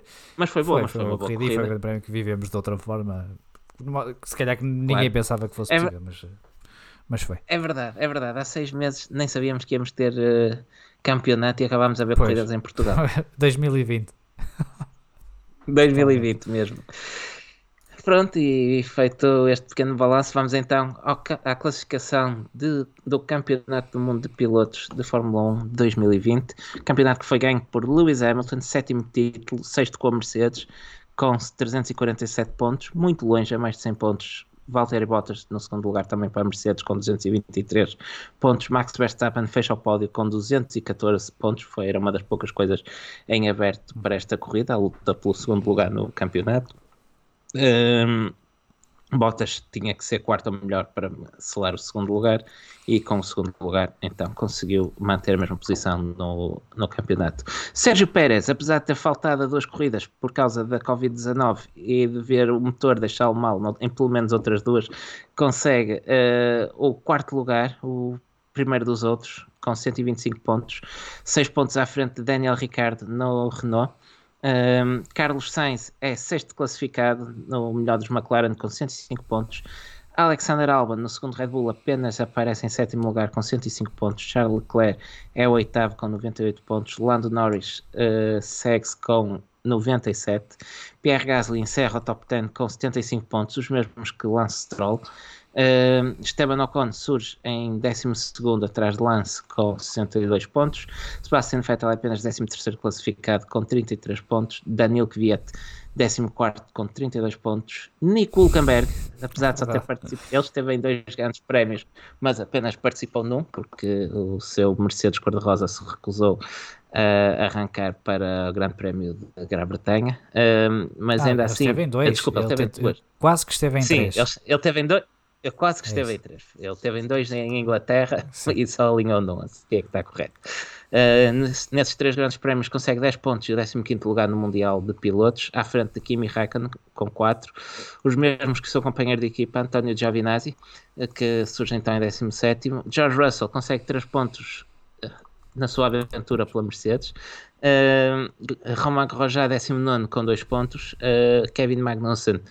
Um, 20 lugar com apenas um ponto e não pontuaram e ficaram respectivamente em 21, 22 e 23 lugar Nicola Latifi, Jack Aitken, Pietro Fittipaldi pela Latifi que num Williams, apesar de só termos 20 carros, consegue ficar fora do top 20.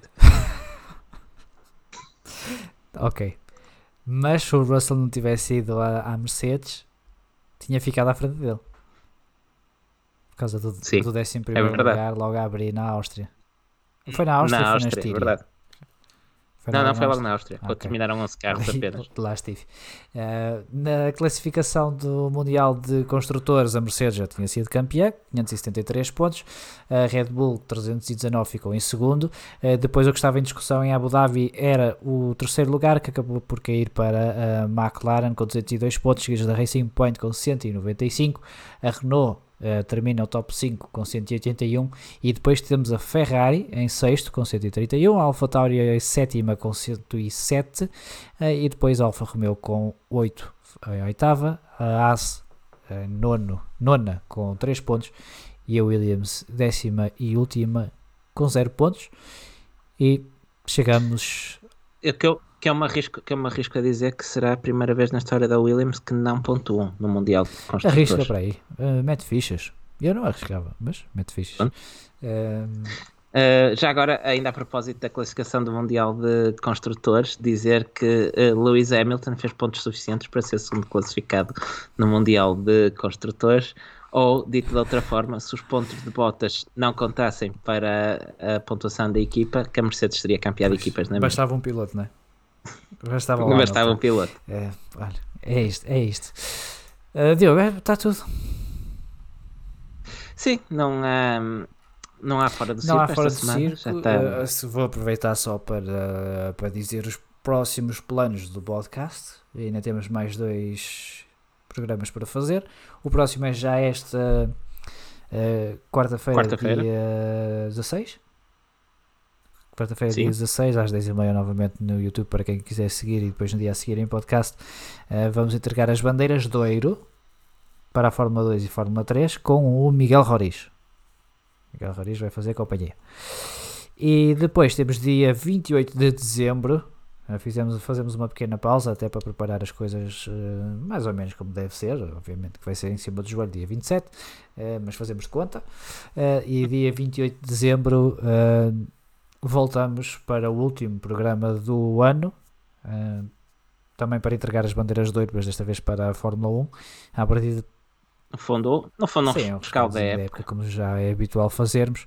A partir de também nós estaremos eh, só nós os dois, eh, mas depois na- nas nossas Mas- redes sociais iremos, iremos confirmar. Não, não é o Alonso, ele ligou-me no outro dia, não é? O Binotto também não pode. Eh, portanto, não é nenhum desses, eh, não é nenhum desses dois, até porque têm trabalho para fazer nas respectivas equipas e já estão preparadas 2021 eh, e não pode, não pode vir. Não pode vir, disse que não podia vir. É só, não tem mais a dizer. É. eu também não, é isto. Resta uma vez mais agradecer a todos os que estiveram connosco em direto, a todos os que nos ouvem, seja em podcast, seja no YouTube, depois mais tarde. Ahm, quanto a nós, voltamos já quarta-feira, como dizias, e na próxima segunda-feira também.